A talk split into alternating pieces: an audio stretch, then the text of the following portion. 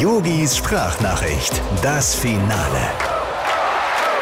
Lieber Lothar Matthäus, so, so.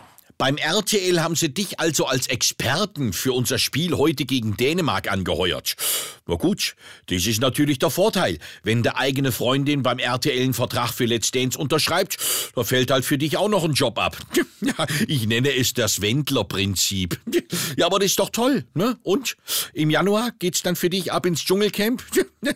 Ja, Lotta, jetzt mal ganz im Ernst. Ich habe ja gedacht, nach so TV-Experten wie Olli Kahn und Uli Hoeneß, da nicht schlimmer werden. Ja, gut, aber da hat RTL einfach auch einen Ruf zu verlieren, ne?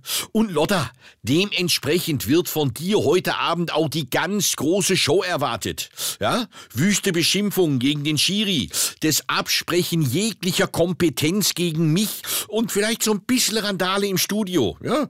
Du, wir spielen auch gerne extra schlecht, damit du genug Grund hast, dich zum Affen zu machen. Lieben Gruß, dein Yogi. Ach, äh, Lodda, eins noch.